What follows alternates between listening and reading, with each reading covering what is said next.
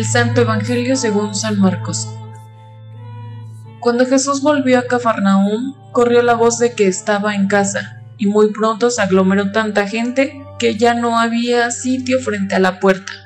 Mientras él enseñaba su doctrina, le quisieron presentar a un paralítico que iban cargando entre cuatro, pero como no podían acercarse a Jesús por la cantidad de gente, quitaron parte del techo encima de donde estaba Jesús y por el agujero bajaron al enfermo en una camilla. Viendo Jesús la fe de aquellos hombres, le dijo al paralítico, Hijo, tus pecados te quedan perdonados. Algunos escribas que estaban allí sentados comenzaron a pensar, ¿por qué habla este así? Eso es una blasfemia. ¿Quién puede perdonar los pecados sino solo Dios?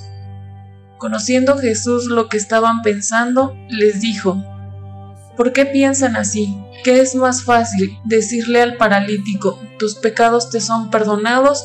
o decirle, levántate, recoge tu camilla y vete a tu casa? Pues para que sepan que el Hijo del Hombre tiene poder en la tierra para perdonar los pecados le dijo al paralítico, yo te lo mando, levántate, recoge tu camilla y vete a tu casa. El hombre se levantó inmediatamente, recogió su camilla y salió de allí a la vista de todos, que se quedaron atónitos y daban gloria a Dios diciendo, nunca habíamos visto cosa igual. Palabra del Señor.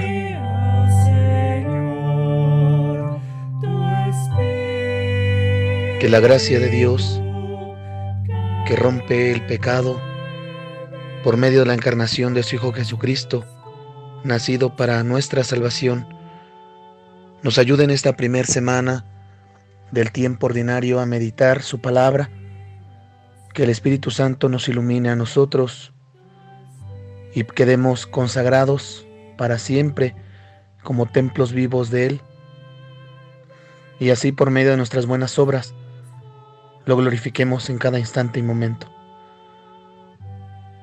Meditemos nuestra vida a la luz del Evangelio de San Marcos, segundo Evangelio de la Sagrada Escritura en este capítulo 2, en estos 12 versículos primeros, en los cuales se nos da a conocer la vida pública de Jesús.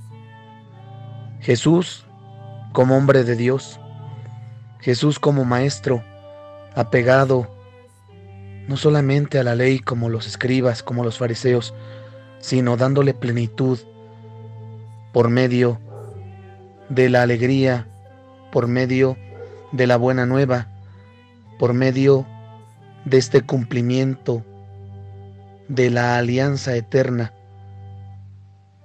de Dios con el hombre. Esta alianza que se denota en el amor amor incondicional sobre cada uno de los que lo escuchan, de los que se arrepienten, de los que creen y sobre todo de los que buscan una buena nueva por medio de un cambio de vida. Jesús en su persona lleva ese mensaje. Jesús en su persona hace posible que el hombre pueda mirarse ante el rostro de Dios. Por eso ya que Jesús pasaba su vida haciendo el bien, la gente se acerca a Él, no con el miedo de ser expulsados, sino con la alegría, la esperanza de ser vistos, escuchados, curados, redimidos. Jesús, en este momento en el que Él se encuentra reunido con sus discípulos y toda la gente que lo escucha, se encuentra con esta actitud compasiva de los familiares y amigos de este enfermo, de este hombre incapacitado físicamente para acercarse a Jesús. Pero de este hombre que podemos conocer su fe, podemos conocer su confianza, porque sabemos que en su corazón existe la aceptación de Jesús Por eso acepta ser llevado ante la presencia de Jesús. Y es tanta su fe de este hombre que sus amigos lo saben y por eso no tienen en ningún momento la duda de que esta persona sane su cuerpo.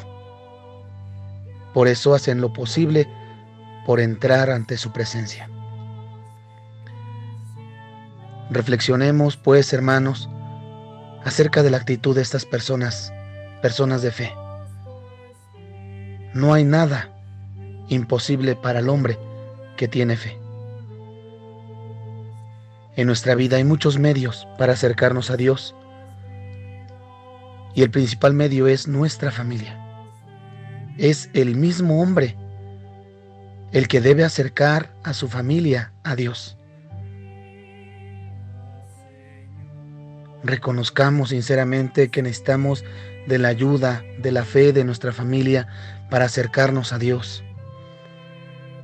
Reconozcan esos jóvenes que por su cerrazón, en diferentes circunstancias de la vida, se han alejado de Dios, el pecado, el vandalismo, la drogadicción, los han dejado inválidos. Reconózcanse necesitados y déjense llevar por su familia ante Dios, porque Dios no le interesa solamente el que nosotros tengamos salud si estamos en el pecado. Dios le interesa que primero tengamos vida eterna en nuestra alma, en nuestro espíritu, para que podamos, por medio de nuestro cuerpo, hacer el bien, por medio de nuestro cuerpo ser causa de bendición, por medio de nuestro cuerpo ser causa de curación para el alma de los demás, por nuestro testimonio firme de vida.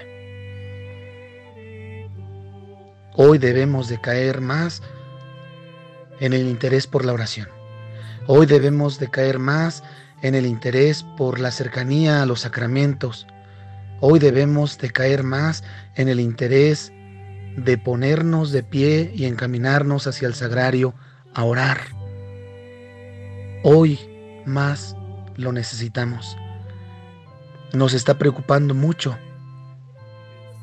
la salud del cuerpo pero no estamos queriendo dar énfasis a la salud espiritual. Por eso, levantémonos y caminemos. Caminemos a la luz de la palabra de Dios. Caminémonos nosotros hacia lo duradero, hacia lo eterno, que es la reconciliación y la Eucaristía. Dios nos ayude a que siempre nuestras acciones sean garantía de nuestro compromiso bautismal, de día a día ser dignos de la salvación de Dios Todopoderoso.